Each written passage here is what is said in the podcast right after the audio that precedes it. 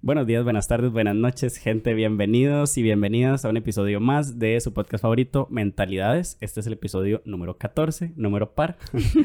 Hoy estamos con una invitada súper especial. Estoy demasiado emocionado de hacer este episodio desde hace tiempo. Eh, estamos con Tulsi Díaz. ¿Cómo estás? Hola. Estoy súper bien, emocionada también. Sí, Tulsi, bueno, yo la descubrí en Instagram. Creo en que Tuti Tips. En Tuti Tips, exactamente. Tulsi, sos actriz, bailarina, psicóloga. ¿Qué haces? ¿Qué haces vos?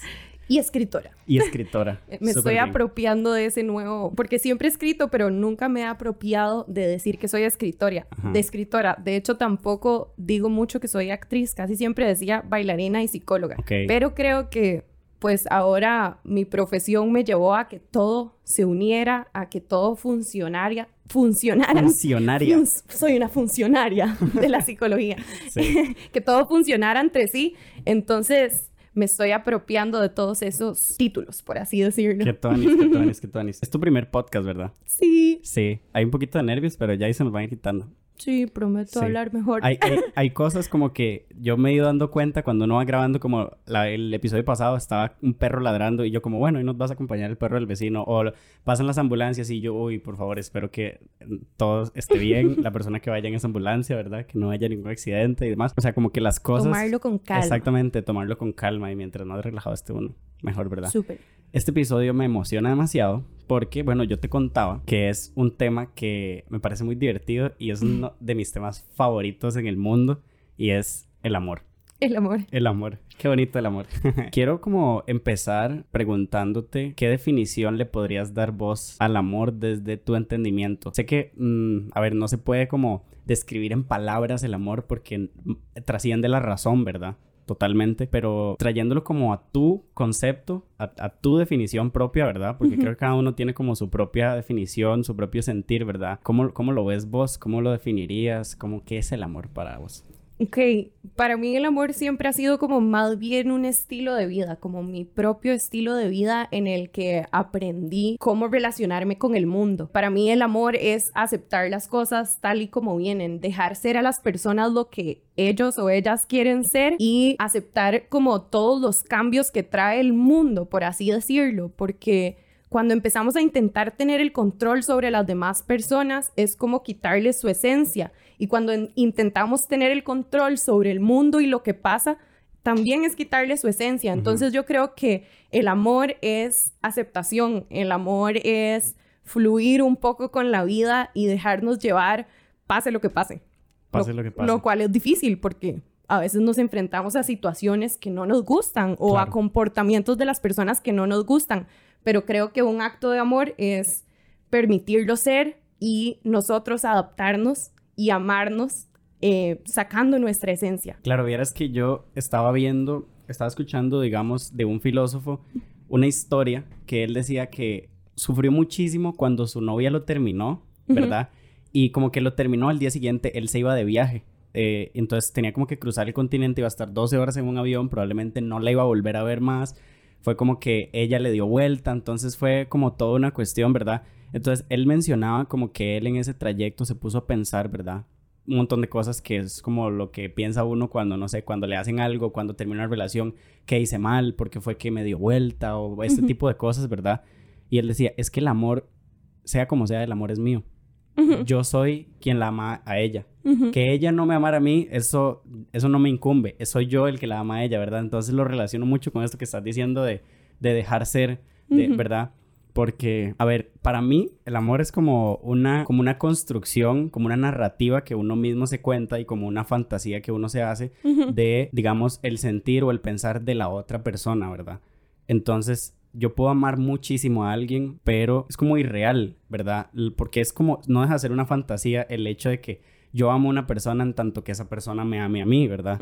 Eso es lo que me parece que está como un poco como mal enfocado, ¿verdad? Como el, el, amar esperando que me amen. ¿Cómo, ¿Cómo ves vos eso?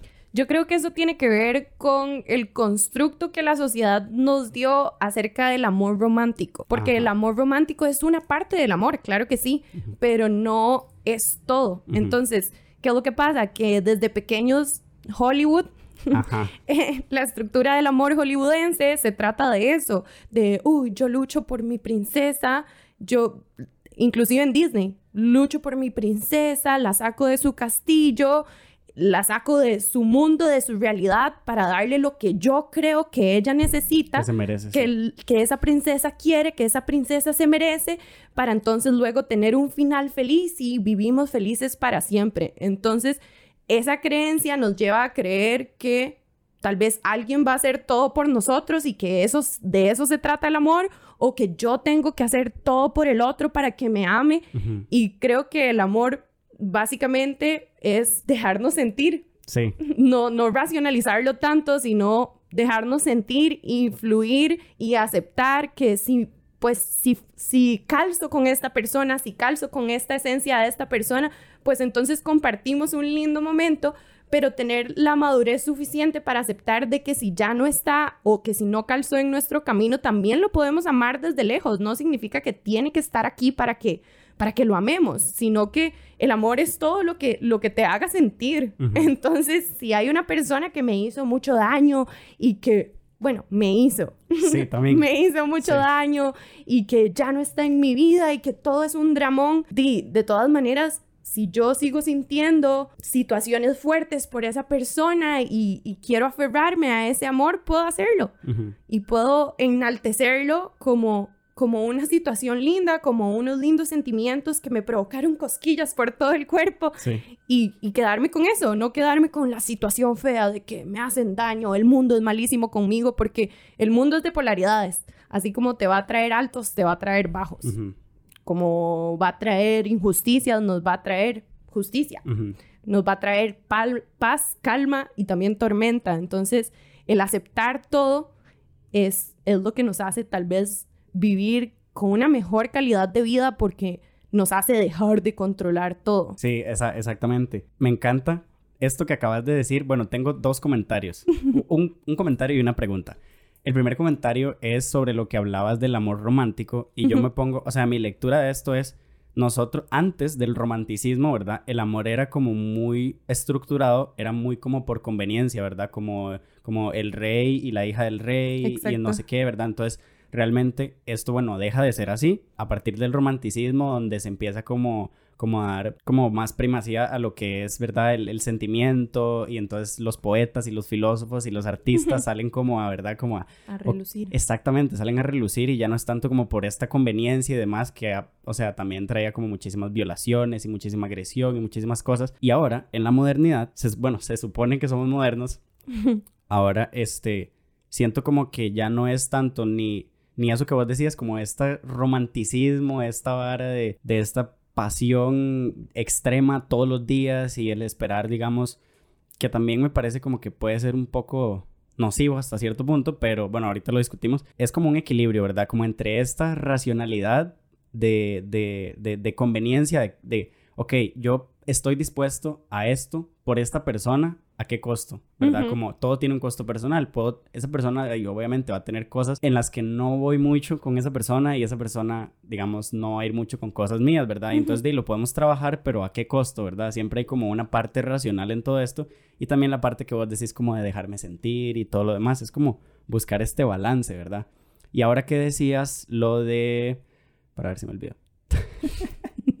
lo de me hacen sentir, ¿verdad? Y lo decís como entre comillas. Y yo digo, también muchas veces di, existe como la gente que cae en depresión por, por amor, digamos, como por soledad o por esas cosas, o porque, no sé, si tal vez se cuentan como la historia de que me hicieron daño, pero vos entonces sentís como que las personas no, no nos dañan, sino que somos nosotros los que nos contamos esa narrativa.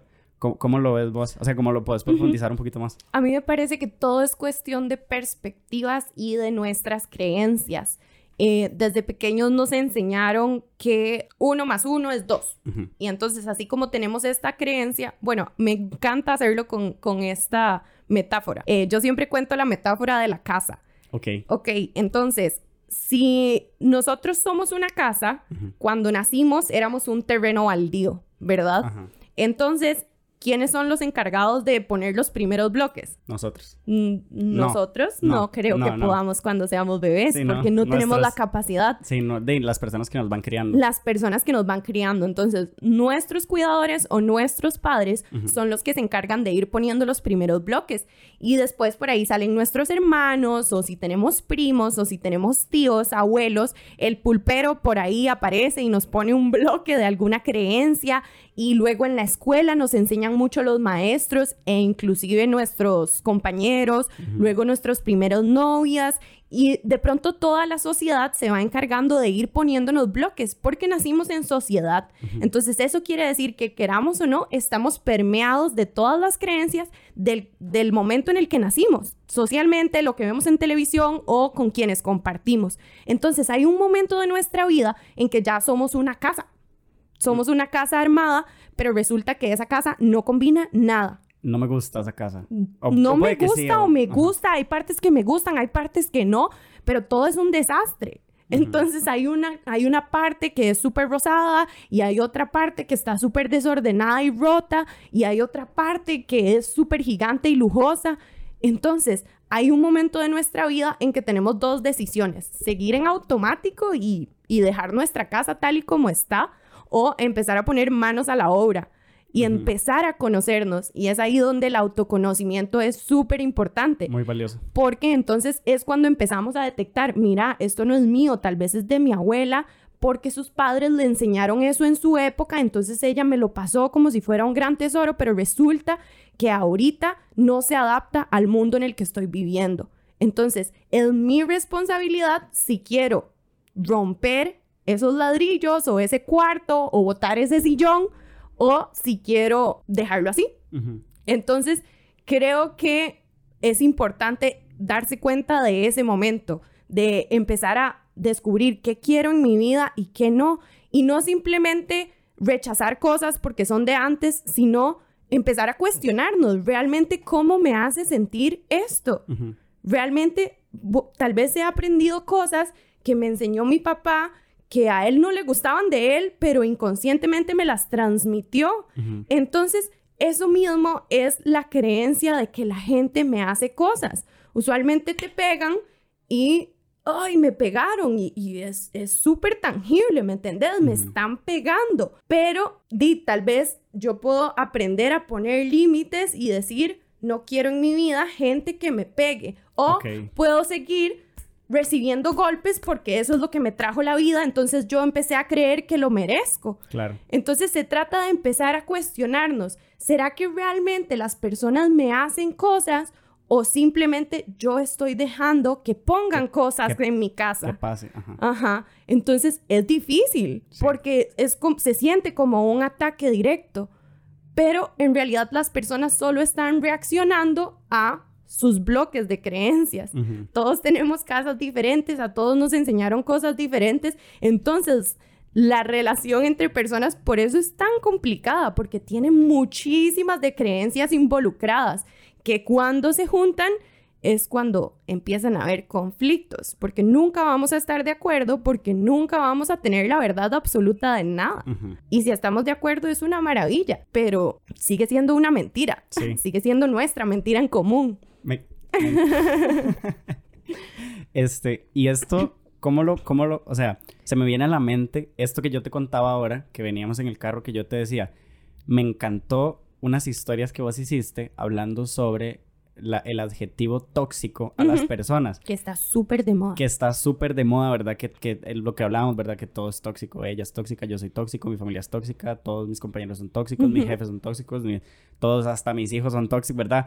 Entonces, me parece que conectando esto que vos estás diciendo con la metáfora. la ajá, exactamente, con la, con la metáfora, el decirle a una persona que es tóxica es otorgarle toda la responsabilidad de por qué me incomoda y por qué no me siento bien con esa persona. Exacto. En vez de yo tomar cartas y decir, tal vez no te quiero en mi vida. O, o tal vez hay límites que... Tal, o sea, como la persona no es tóxica, es como qué tanto le permito yo. Y también que vos decías en, en, en estas historias que las ¿Qué es una persona tóxica? Exacto, o sea, em, empezaron a tratarnos como si fuéramos veneno y hay que recordar que somos humanos, o sea, sí, no es tóxica, simplemente lo que estás definiendo como tóxicos son patrones de comportamiento que probablemente son esos bloques que alguien más le puso. Esos bloques que esa persona tal vez no se ha revisado o tal vez nadie nunca se lo ha enseñado o tal vez nunca se lo ha cuestionado. y, y, aquí no se trata de buscar culpables ni de buscar quién está bien o quién está mal, porque es lo mismo que te hablaba del amor y la aceptación. Yo creo que lo que más me enseñó el amor fue a no juzgar. Entonces, cuando te pones en una posición no de juicio, no de yo soy el capitán, yo soy el que tengo la razón y tengo que dictar qué está bien y qué está mal, te puedes, puedes entrar en, en una posición de, de observar a las personas y de decir, mira, esta persona tal vez se comporta así, camina así, porque el papá camina igualito. Ajá. Entonces, digo caminar, pero puede ser cualquier cosa. Cualquier otra acción. Ajá. Una persona que nació entre golpes y gritos, me imagino que no va a ser fácil desprenderse de eso y cuando lo pongan en una situación como de mucha tensión, probablemente va a empezar a gritar y golpear. Y no digo que eso no se puede cambiar, por supuesto que se puede cambiar, porque somos humanos y tenemos la capacidad de reinventarnos. Pero para eso se necesita un trabajo fuerte de autoconocimiento y un... Imagínate la casa, empezamos a estudiar los bloques y empezamos a estudiar que hay un cuarto de violencia que no nos gusta. Entonces empezamos a destruir ese cuarto, pero es súper doloroso destruirlo, porque es, a pesar de que sea el cuarto de la violencia, es el cuarto que me mantuvo seguro es el cuarto con el que crecí y con el que viví pensando que la normalidad o la vida era así, era de esa manera. Imagínate que yo crezca y nazca aquí. Lo que yo conozco es el color negro, el color azul y el color amarillo. Y me decís, Tulsi, ¿dónde está el rojo? Nunca lo he visto. Nunca lo he visto. ¿Cómo lo voy a conocer? Sí. Entonces, yo siento que de eso se trata el amor, de dejar de juzgar y empezar tal vez a ser un poco más compasivos, a empezar a ser más empáticos. Y esto no significa aguantar todas las personas porque, di, pobrecitas, así, así aprendieron. Eso significa de, en vez de empezar a concentrarte en los demás, ¿por qué no empezás a concentrarte en vos mismo? Porque si empezás a concentrarte en vos mismo, empezás a remodelar tu casa y de pronto queda súper linda y de pronto entonces aprendes a relacionarte con personas que tal vez hayan hecho remodelaciones parecidas o con personas que vos le puedas aportar a su remodelación o con personas que te aporten a tu remodelación. Y ya te sientes a gusto en tu casa y puedes invitar a otras Ajá, y entonces invitas a tu casa porque te sentís a gusto y, y puedes entrar a las casas de otro porque te sentís a gusto en esas casas y si de pronto te topas con una persona que te hace daño o que irrespeta tus límites, tenés la capacidad de decir, alto, yo creo que a esta casa no me gusta entrar tanto. Y siempre tenemos el libre albedrío. Entonces... ¿Qué tema más grande? Exacto. Sí. Y ahí nos podemos ir horas de horas. Sí, pero, pero sí, yo creo que el amor se trata de no juzgar. Ajá. Y, ya, y una cosa súper interesante. Un día de estos vi un post que decía, si te pusieran a hacer una lista de las cosas que amas, ¿cuánto durarías en mencionar tu nombre? Y creo que esto está pasando en este podcast. Iniciamos el tema del amor en relación a los demás. Ajá. ¿Y cuándo empezó el amor propio? Sí. sí. Sí, que es, es, muy importante. Y esto, esto que vos decís, lo leía yo en este libro de Eric Fromm, del arte del amor, del arte del amor, que mencionaba varios tipos de amor, ¿verdad? El amor fraterno, el amor materno, el amor em, a Dios y mencionaba el amor propio, ¿verdad? es, siento yo, ¿verdad? Y lo explicaba muy bien en ese libro, que el, a veces el amor propio se confunde con soberbia, se confunde como con, como, como que... Que no soy humilde. Ajá, que, no soy, humilde, que soy exactamente como presuntuoso, como, ¿verdad? Pero realmente ahí podemos brincar al amor fraterno de el amor a todos los demás, el amor al conjunto, ¿verdad? El amor a la humanidad y yo soy un ser humano. Yo soy parte de la humanidad. Entonces, el hecho de que yo te ame a vos porque sos un ser humano, ¿por qué no me puedo amar a mí si yo también soy un ser humano? Y soy mi propia casa, ¿verdad? Como decís vos. Ahora te pregunto, a partir de aquí, ¿cómo se puede ir deconstruyendo, digamos, la no sé si no sé si sea necesario o no sé, digamos, a cada persona le sirven cosas distintas, pero cómo se puede ir deconstruyendo el, el hecho, digamos, o el, el concepto de amor de mi vida. Es que es el amor de mi vida y el, el idealizar tanto una, una persona a partir de, de, un vacío, de un deseo, de una falta, digamos, que, que puedo ser yo mismo, digamos. Yo, yo, yo me puedo amar a mí solo, puedo estar solo, digamos, que, que siento yo que esto que hablamos de la toxicidad nace mucho de ahí, ¿verdad? El, el querer que una persona me quiera como yo quiero que me quiera, ¿verdad? como no lo hace y no entiendo que tiene sus propias formas de querer y sus propias maneras de demostrar amor, eh, entonces ya por eso es tóxico, ¿verdad? No sé, ¿qué, ¿qué lectura le das a esto? sí, yo creo que no existe un amor de la vida, sino que existe amor en la vida. Amor en la vida. Ajá, existe amor en la vida y yo creo que para deconstruir ese paradigma o esa visión, lo que hay que hacer es ir hacia adentro. O sea, las respuestas están hacia adentro y la gente a veces me pregunta, Tulsi, pero es que cómo me crees, o sea, ¿qué crees que estudie de mí si yo no sé tanto? O o sea, yo, yo no soy experto en el amor. ¿Cómo me vas a decir que tengo que estudiarme a mí para entender el amor si yo, si yo ni siento que me hayan dado amor en la vida? Y entonces, aunque no lo creas, pasa bastante. Y, y es porque nos tomamos como por sentado, como que siempre estamos idealizando hacia afuera, como que yo quiero esto, como que, wow, esa persona es tan especial, wow, esa y nunca nos tomamos el tiempo de conocernos lo suficiente. Entonces, para mí, el autoconocimiento es la clave para todo.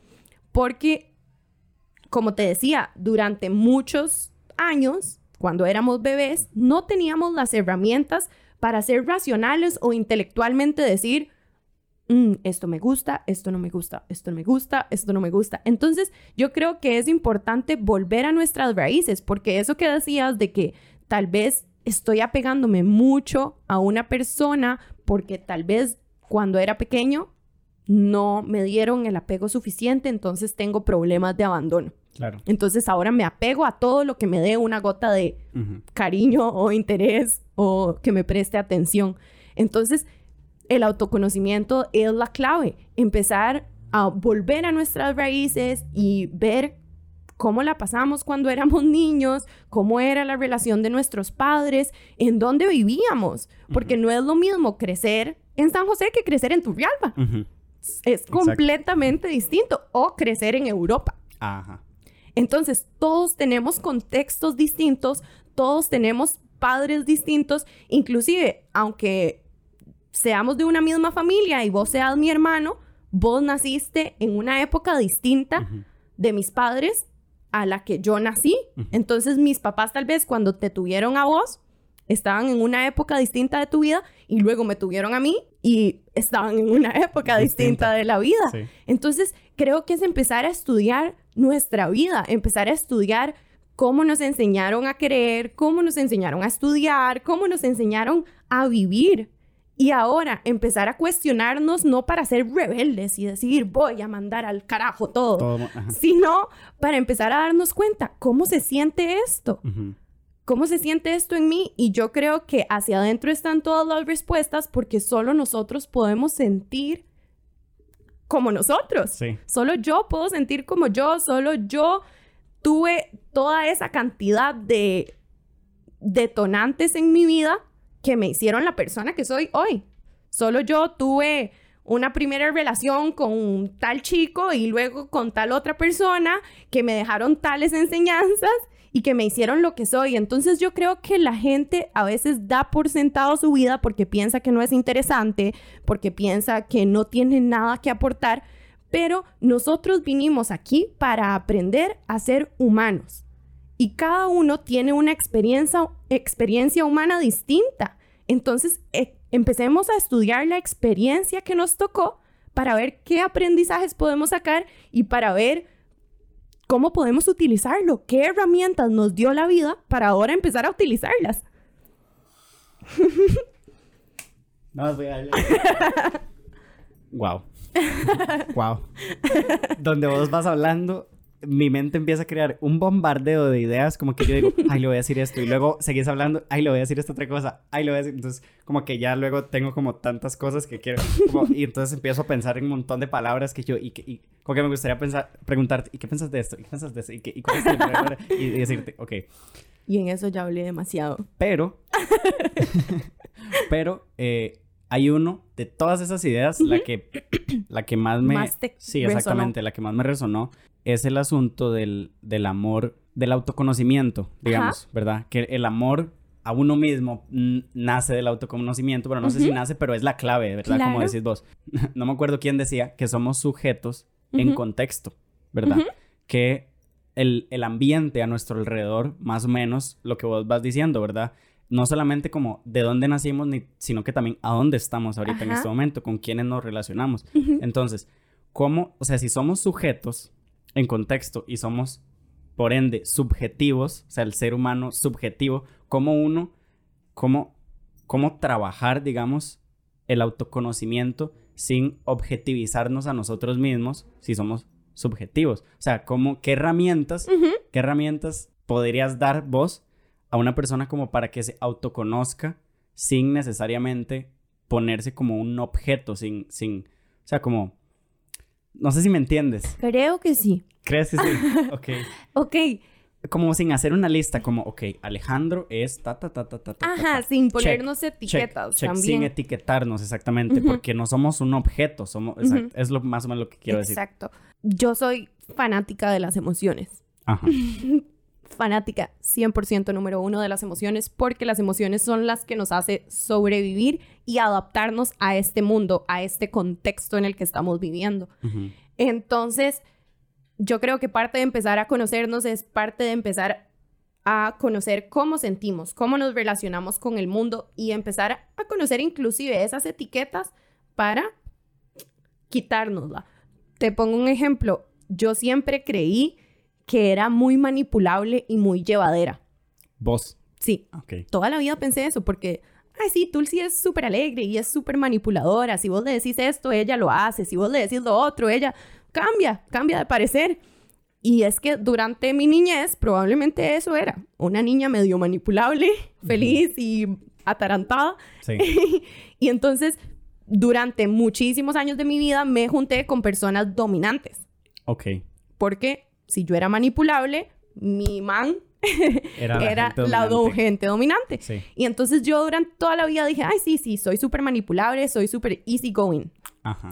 Entonces yo me etiquetaba de esa manera y yo decía que yo era así. Pero hace poco, de hecho, a principios de este año, eh, vi a unos familiares que no veía hace mucho tiempo y empezamos a tocar temas sensibles de, de los que yo me siento como capaz de hablar y dar mi punto y que no me voy a quedar callada. Ajá porque yo nunca me voy a quedar callada.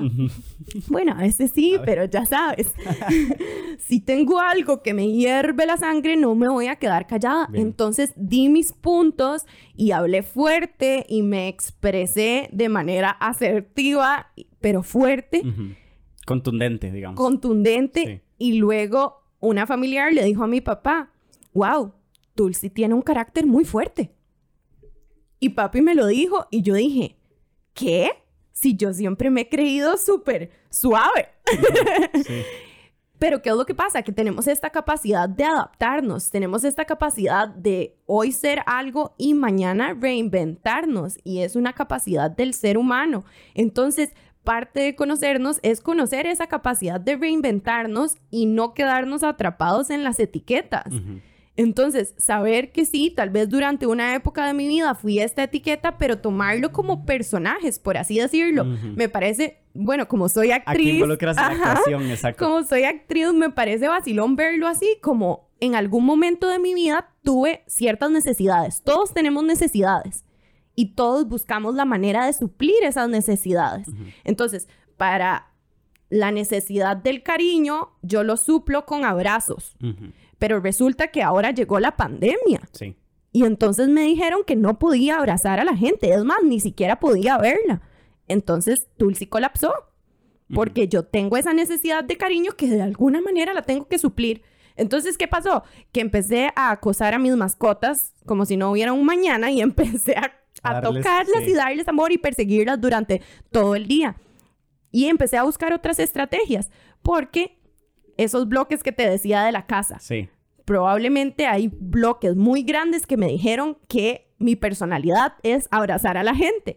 Pero bueno, ahora resulta que no se puede hacer así. Entonces, no solo existe una estrategia, sino que existen muchísimas. Entonces, es esta capacidad de reinventarnos que te digo que tenemos los humanos. Entonces, tengo esta necesidad de cariño. Ahorita el mundo me está diciendo que me tengo que adaptar y que lamentablemente no le puedo ir dando abrazos a todo el mundo porque me van a, matar y, y, van a sentir que los estoy enfermando. Entonces, empecé a buscar otras maneras y de hecho así fue como surgió Tutti Tips. Tutti Tips. Como que yo decía, necesito encontrar una manera de hacer sentir bien a mis amigos porque sé que están pasando por una crisis. Entonces empecé a hacer videos siendo súper histriónica y dando consejos, pero de una forma divertida y de una forma aterrizada al público. Porque la gente, cuando piensa en psicólogos, piensa en gente súper formal y Piensan Freud. Ajá. Sí. Y que está en un sillón viéndote así, juzgándote. Y somos todo lo contrario. Básicamente lo que te he dicho todo el tiempo es que lo que aprendí de la psicología es a no juzgar. Entonces, así nació Tutti Tips, de una necesidad que de pronto no podía suplirla y que tuve que buscar otras estrategias para demostrar mi cariño. Entonces, así es con todo en la vida. Tenemos ciertas necesidades y entonces es importante empezar a conocer qué hay detrás de mis acciones. ¿Esto por qué lo estoy haciendo? ¿Cuál será la necesidad? Sí. Y entonces digo, oh, mira, tengo esta necesidad, pero al parecer esta estrategia que he tenido toda la vida no se adapta muy bien al mundo o es un poco dañina para mí o para las personas. Entonces tenemos la capacidad de ya descubriendo cuál es la necesidad que tenemos, descubrir que podemos tener infinidad de estrategias. Entonces, ir buscando la que más se acomode a nosotros. Es como la necesidad de expresión. A mí me encanta expresarme a través del arte, a través de la actuación, a través del baile, a través de escribir, pero yo no le voy a yo no te voy a decir a vos, la única manera de expresarse es bailando. Entonces, vos tenés que ser bailarín y solo bailarín. Sí vos puede que te guste bailar. Me salvé, no mentira. te salvaste porque es la única y es la que me gusta. No, pero diga, a alguien que no baila ni los ojos, ¿cómo le voy a decir que esa es la única forma de expresarse? No. Tienes que ir buscando lo que se sienta bien para vos. Y solo vos podrías saberlo. Entonces, yo creo que la clave del autoconocimiento es prueba y error ir, tanteando. ¿Cómo se siente esto? ¿Cómo se siente lo otro? ¿Cómo se siente? Y no tener miedo a los errores, porque esa es una creencia súper instaurada en las personas que, uy, yo no me atrevo a hacer esto porque me equivoco. Uy, yo no le quiero hablar a esta chica porque va a ser un error. Exacto. Y entonces empezamos a temerle a la vida y entonces arriesgamos el conocernos, el cómo nos gusta relacionarnos, el cómo nos gusta pasar nuestro día a día, porque qué miedo porque mejor me quedo con los bloques que ya me pusieron, que son seguros. Me dijeron que durante toda la vida lo que tenía que hacer era ir a la escuela, ir al colegio, encontrar una novia, casarme, tener hijos y listo. Se acabó todo. Y hey, las personas que hacen eso, di súper bien si se siente bien, súper bien, porque no te digo, no vamos a cuestionar las estructuras simplemente por rebeldía. Sí, solamente por... Ajá. sino los vamos a cuestionar como, ¿en serio yo quiero estudiar, casarme, tener hijos y morir? O a lo mejor, di, voy a dejar tirado la escuela un rato, me voy a poner a viajar por el mundo y de pronto me gustan los animales y tengo la capacidad de viajar por el mundo, invertir en zoológicos y ahora di, esta es mi vida, los animales. Y está bien, porque nada está bien y nada está mal. Simplemente vivimos en sociedad y necesitamos un poco de todo. Entonces, encajonarnos es como cortarle la naturaleza al ser humano, porque no todos podemos ser iguales, no a todos nos pueden gustar las mismas cosas. Entonces, no existe una receta para conocernos, sino que existe la prueba y el error y el ser valientes para ir hacia adentro y darnos cuenta de cómo nos sentimos. Ok. y me encanta. Vos sos como de esas personas que. que yo. A ver. No sé cómo explicar esto. Vos sos como esas personas que yo podría escuchar horas y horas y horas así nada más. Solo, solo escuchando y vos, yo te escucho y me voy cuestionando y voy preguntándome y voy sacando como conclusiones y me encantan tus premisas y todo. O sea, como no sé, como que si vos tuvieras un canal de YouTube con 300 videos, ya los hubiera visto. Oh. Todos, digamos. como, como, no sé, eso es como muy cautivadora, como que a veces, como que no me da chance de pensar qué te quiero preguntar, porque estoy como, wow, sí es cierto. Mira, sí. Bueno, muchas gracias. Pero sí tengo por dicha como las ideas ahí bien acomodadas, entonces te quiero preguntar, desde hace milenios, escritos, me refiero ahorita específicamente se me viene a la mente el banquete de Platón, donde se habla de el mito de que los seres humanos necesitamos emparejarnos, ¿verdad? No sé si lo conoces. Es el mito de, a ver, de que los seres humanos éramos un ser como, como la media naranja. Como andrógino. El ah, mito de la media naranja de Platón, exactamente.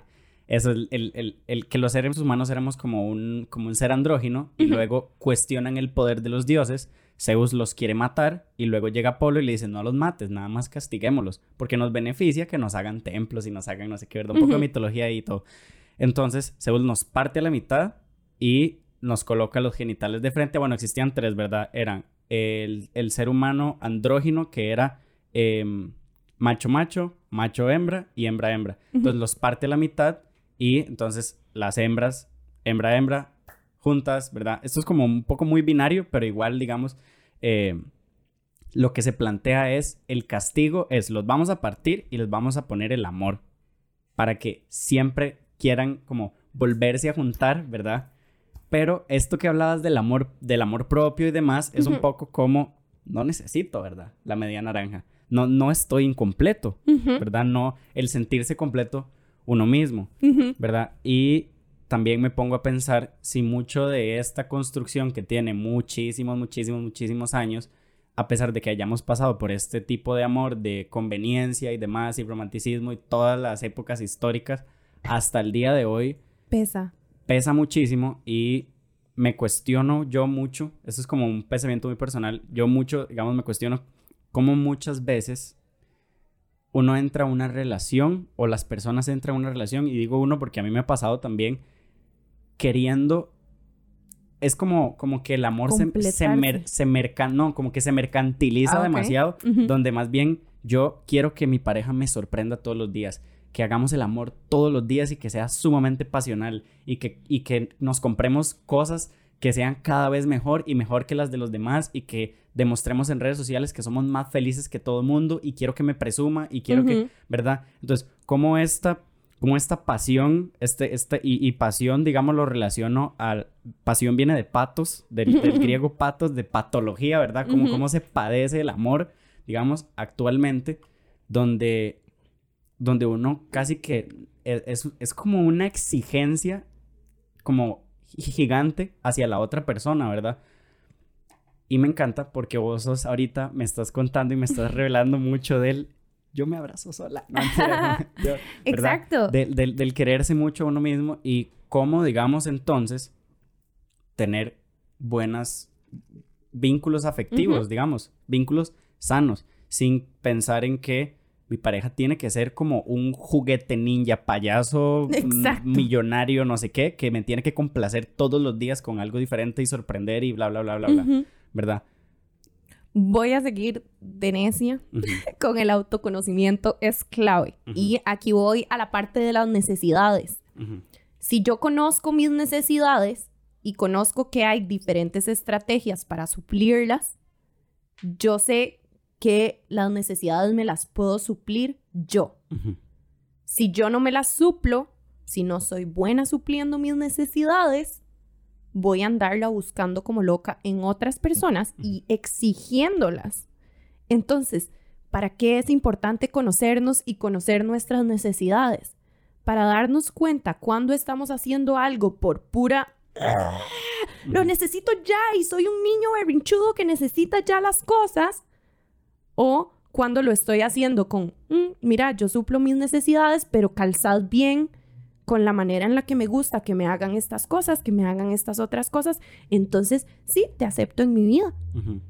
Como un complemento de mi vida, como aceptando que no puedo saber yo todo y que y que y que también puedo necesitar de las demás personas, porque vivimos en sociedad precisamente para irnos complementando, no porque las necesitemos, sino porque un complemento nunca está de más. Entonces, es, es, es ver desde dónde estás viendo las relaciones, desde una necesidad de necesito estar acompañado o desde una decisión de, vieras que a mí me gusta estar solo, pero en este momento estoy calzando súper bien con vos, entonces de pronto me gustaste y quiero compartir mi vida con vos. Sí, y pasa mucho que, a ver, si yo entro como, como si es una necesidad, entonces... Te la quitan y te moriste. No, exactamente. Y como yo le exijo a la otra persona, entonces, ¿por qué la otra persona no me va a exigir No a mí? me va a exigir a mí. Exactamente. Entonces, si yo estoy exigiendo tanto, entonces de pronto permito que me exijan todo y de pronto, ¿quiénes somos? De pronto nos volvimos como una vasija moldeada por mi novio. Como, y eh, es que a él no le gusta que no le gusta la música que yo escucho, entonces de pronto yo empecé a escuchar solo La música que él... hip hop y rock porque solo eso él escucha. Pero como yo no estoy tan segura de que me gusta, entonces yo dejo que escuchemos solamente eso. Entonces, de pronto, ¿quién soy yo? Y cómo, y cómo, digamos, tratar ese sentimiento de culpa. O sea, entiendo que si uno entra a una relación viéndola como un complemento, casi que tratar con el sentimiento de culpa de, mira, realmente entré aquí porque yo me siento bien y quiero compartir mis experiencias, mi vida con vos, pero ya no. Entonces, el pensar en mí y el decir, mira, quiero, esto es como por mí, ¿verdad? El, el no sos vos, soy yo, a mí me parece que es un cliché, pero es, incre- Es increíble. real. Es súper real, ¿verdad? Siempre soy yo. Siempre soy yo. Entonces, pero muchas veces eh, no se hace por el, por el, Por el miedo a dañar por- a la otra el- persona. Porque tal, vez. es como que lo tiene como un marco de referencia que tenemos, ¿verdad? Que cuesta desenmarcarse de si yo me pienso en mí antes que en la otra persona, entonces la otra persona va a sufrir y yo no quiero que sufra y yo no quiero que... Entonces, cuando uno prioriza a la otra persona antes de, bueno, y tal vez esa persona no va a sufrir si yo sigo con esta persona, pero yo no me siento ya bien. Entonces, hay un sentimiento de culpa. Sí, yo ya no me siento ¿verdad? yo. Ya no me siento yo, exacto. Ajá. Tocaste el tema de la culpa, que me parece un tema como súper interesante y súper Dale. importante. La culpa es una emoción que para mí es de las peores. La primera que se salió de la caja de Pandora, no mentira. No me cae nada bien la culpa, porque nos paraliza. Nos paraliza y porque la culpa tiene este constructo moral de juez, de las cosas están bien o están mal, de todo lo que nos ha dicho la sociedad que está bien o que está mal. Y entonces está mal hacer sufrir a alguien. Entonces seguimos con eso de yo te hago, Ajá. Vos me haces, me Sí. haces tanto daño porque no me crees. Cuando simplemente tenemos que aceptar que no hay que buscar culpables, no hay que tomar culpa, hay que hacernos responsables. Pasar de la culpa a la responsabilidad. Entonces, yo creo que es mi responsabilidad chequear si estamos sintiéndonos bien juntos sí estoy siendo genuina y sincera con mis emociones.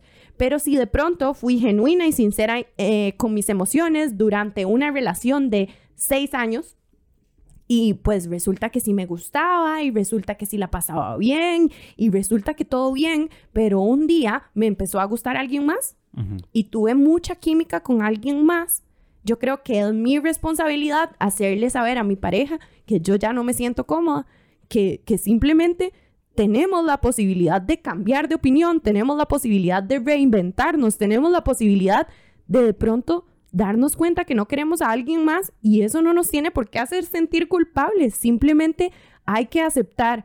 Y entonces esa es la parte que a la gente no le gusta del amor la parte en la que se trata de aceptar a la otra persona tal y como es. Y esa persona tal y como es, de pronto dejó de tener los mismos intereses que vos. Esa persona dejó de tener la misma química con vos. Entonces, ¿por qué yo la voy a atrapar como si fuera un Pokémon? Para... "Ah, es mía, mía, mía, mía, mía, mía, y ya. Sí. O sea, si de pronto no tenemos los mismos intereses, yo creo que es importante tener la madurez para, para decir, ya no calzamos. Ujú. Y eso está bien. Sí. Y te sigo amando. Es más, mi acto de amor es dejarte en libertad. Ajá. Mi acto de amor es decirte, vieras que ya no me siento cómoda y, y no es egoísmo. Yo creo que uno se tiene que poner primero siempre, porque si yo no estoy para mí, ¿quién? ¿Quién va a estar para mí? Si yo no me siento completa, ¿cómo le voy a entregar a los demás algo? Ujú. Si me siento drenada y culpable y paralizada, ¿por qué? O o sea, ¿qué, qué le estoy aportando a la relación entonces? Sí. Entonces, creo que es importante sacar la culpa y tomar la responsabilidad. Qué importante el, el- este punto que vos tocas de que la, lo que no nos gusta del amor precisamente es la aceptación de las otras personas.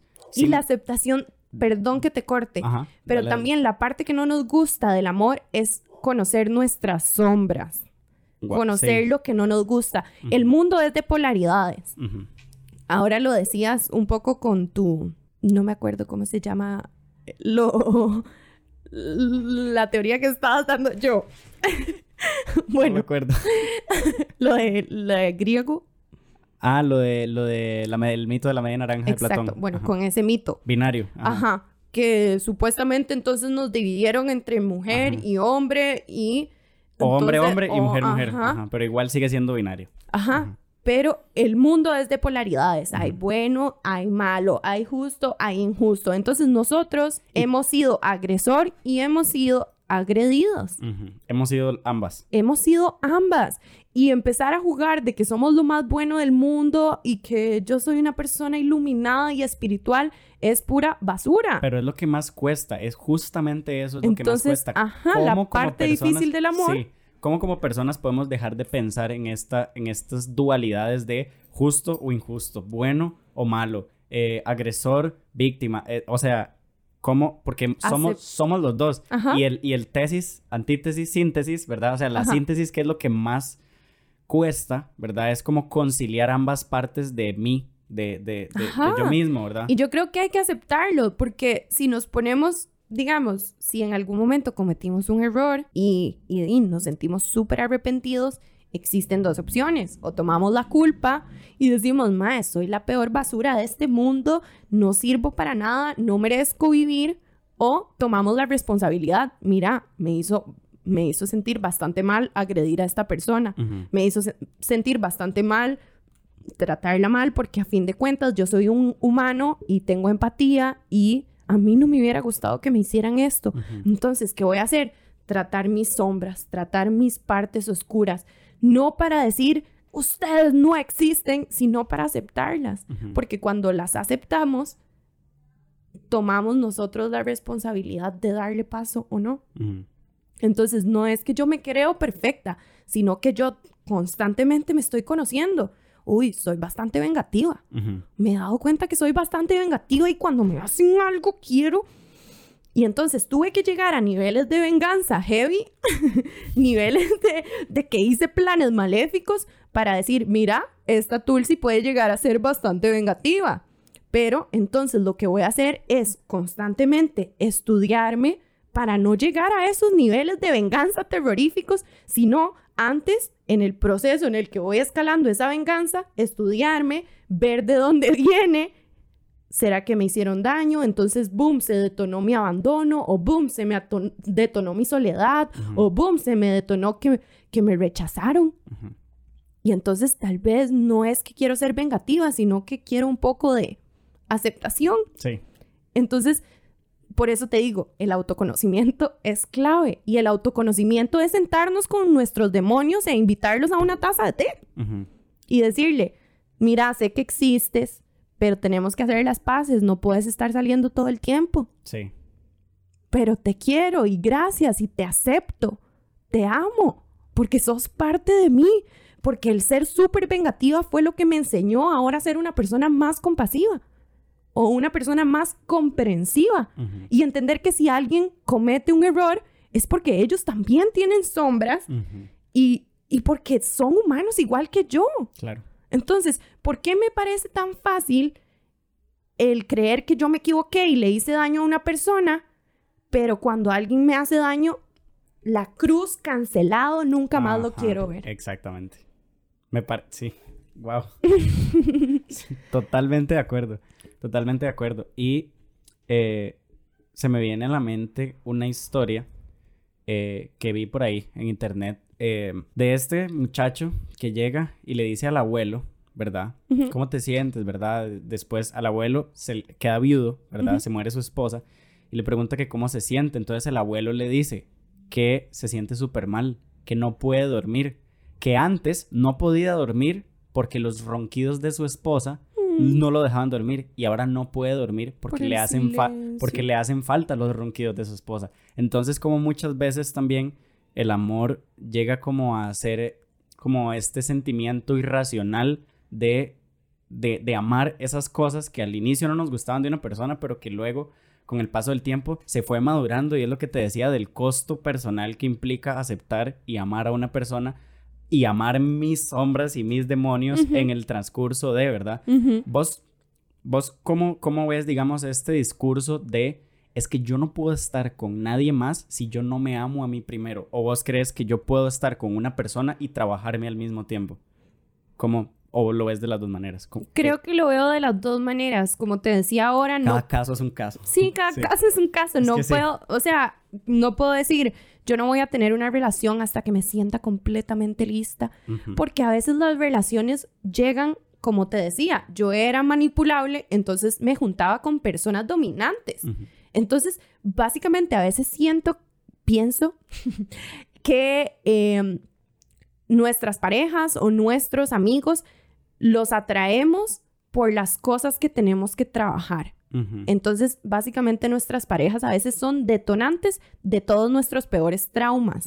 Y suena horrible, porque también suplen ciertas necesidades de placer y, y nos hacen sentir muy felices, pero a veces buscamos a parejas que nos detonen todos esos patrones que odiamos y que queremos ir limpiando o superando.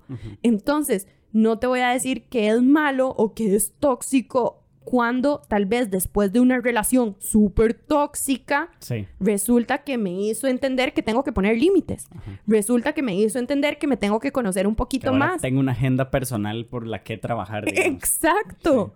Exacto, entonces no podemos nacer aprendidos, no podemos nacer completamente amándonos todo, porque para empezar, como te dije, al principio de los años ni siquiera tenemos idea de qué nos están poniendo en esa casa. Sigo yo con la casa. Sí. Entonces, es difícil, o sea, si a veces necesitamos tiempo a solas por- porque estamos en ese proceso de conocernos, porque estamos en ese proceso de remodelación y porque no podemos permitir que alguien más como que nos contamine ese proceso, pues perfecto, entonces nos damos el tiempo de estar a solas, pero eso no quiere decir que no podemos estar con alguien, porque de pronto, tal vez estamos en una época en la que queremos estar solos, pero aparece alguien y ese alguien fue el que me detonó esa cosa que yo no me había dado cuenta que me dolía. Y a veces esta metáfora de la casa tiene muchísimos otros factores. Por ejemplo, ¿qué tan grande es la casa? ¿Cuántos Exacto. colaboraron en construir? ¿La casa es de madera o es de concreto? La casa Exacto. tiene dos pisos, es solo una, es pequeñita, es, ¿verdad? Es como, ¿y le pusieron techo o no le pusieron techo? ¿Y qué tan, o sea, qué tanto me... O sea, hay gente que le va a costar muchísimo, ¿verdad? Y a veces todos los cuartos de la casa, unos de violencia, otros de agresión, otros de desde abandono, otros de, ¿verdad? Entonces, En- muchas veces la persona tiene que casi que demoler la casa para volver a hacer otra, Ese ¿no? es un buen punto. Creo que a veces la gente no está lista para demoler la casa, porque simplemente se queda sin bases. Sí. Y es por eso que la gente a veces no está tan lista para ir a terapia. Ajá. Y es por eso que a veces la gente va a terapia y se asusta y se va y pasa un tiempo y luego vuelve y de pronto ya está listo para tocar otros temas. Porque a veces la solución no es demoler todo ese cuarto de violencia. A veces la solución es crear un cuarto del amor que sea más grande que el cuarto de la violencia. Entonces de pronto yo ya no paso tanto tiempo en el cuarto de la violencia porque ya aprendí a construir uno del amor. Entonces es aprender a convivir con esa violencia que siempre hubo, que siempre fue mi hogar, que siempre fue mi techo, pero aprender que hay otras construcciones en proceso como el amor, que podemos hacer más grandes y más grandes y más grandes. Entonces de pronto tal vez tenemos una casa llena de amor y el cuarto de la violencia, que antes era mi único lugar seguro, se volvió un cuarto al que nunca visito. Hay un pensamiento de un filósofo que se llama Derrida, que es muy bonito, digamos, él habla del amor como que el amor es lo único que imposibilita la posibilidad de ser, ¿verdad? Porque cuando uno nace, si a uno no lo aman, te moriste, ¿verdad? Nosotros como seres humanos, cuando uno nace, si no, si no te abrazan, si no, o sea, hay una estadística muy grande de niños que nacen en orfanatos que no reciben abrazos y mueren por falta de amor y falta de cariño, ¿verdad? Entonces, ¿qué es lo que nos posibilita estar vivos? Pues para mí es el amor. El amor, totalmente, ¿verdad? Entonces, nada, cerramos con esto el episodio. Me encantó, muchísimas gracias por estar acá. Gracias a vos por la invitación. Algo, algo que se te haya quedado, que hayas querido decir, que hayas querido mencionar. Pues yo nunca quiero perder la posibilidad de recordarles a todas las personas que son merecedoras de amor, ya por el solo hecho de existir, que no necesitan ninguna condición, que no necesitan eh, estudiar más, que no necesitan tener más dinero, que no necesitan... No, la existencia ahorita tuya, tal y como es, tal y como está en este momento, es merecedora de amor. Entonces, para que nunca se les olvide, son merecedores de amor y empiecen a creérselo, empiecen a pensarlo, empiecen a pensarlo mucho, mucho, mucho, mucho, mucho. El amor es un fin en sí mismo, igual que la vida. Exacto, porque la mente crea lo que la mente cree. Así que si te crees merecedor de amor, vas a empezar a ver amor en todas partes. Así que espero que vean amor por todas partes y que vayan haciendo su casa del amor cada vez más grande. Eh, muchísimas gracias por eso. muchísimas gracias, de verdad. Gracias. Eh, ¿Cuáles son tus redes sociales? Ok, eh, en Tuti Díaz soy la bailarina, la Tulsi personal. Y en Tuti Tips soy la psicóloga, pero también la bailarina y actriz que siempre está dispuesta a, recibirte con mucho amor. Ok, de fijo. Entonces, Tuti Díaz y Tuti Tips. Tuti Díaz. Eh, ¿Qué redes sociales tienes? ¿A dónde te pueden buscar? En realidad, utilizo muchísimo más Instagram que todo lo demás. Ok. Sí, tengo que ponerme al día con Perfecto. eso. Perfecto. Eh, ¿Sos terapeuta también? Sí. Si te quisieran contactar, algún correo electrónico o número de teléfono. O el número de teléfono es súper fácil: 6066-8585 y doy consultas en La Uruca y en Curvidabat y también de manera virtual. Buenísimo. bueno, ya saben, vayan a terapia, no mentira. Eh, pero si no están listos, pero si no están listos, no pasa nada. hay, que, hay que ir conciliar ahí esos, esos cuartos de, cosas que uno tiene, ¿verdad? En la vida. Eh, bueno, muchísimas gracias. Si llegaron hasta acá, em, nos pueden encontrar a nosotros, pueden compartir nuestro contenido. Estamos en Spotify, en Apple Podcast, en Google Podcast, en Amazon Music. Ahora tenemos TikTok, tenemos oh, página, página de Facebook. El TikTok explotó ayer. wow. soy como al tercer video explotó eso y yo la verdad les agradezco muchísimo. Si son nuevos por acá, eh, les invito a ver los demás episodios. Este es el número 14. Ya hay bastantes otros episodios con muchísimos temas súper interesantes eh, que pueden ir viendo y les agradezco cualquier retroalimentación, cualquier feedback que tengan, cualquier tema que les guste, me pueden escribir. Eh, y bueno, pueden compartir el episodio también en YouTube y los clips que subo todos, todos, todos los días en Instagram, en mi página personal, Alejandro Coto.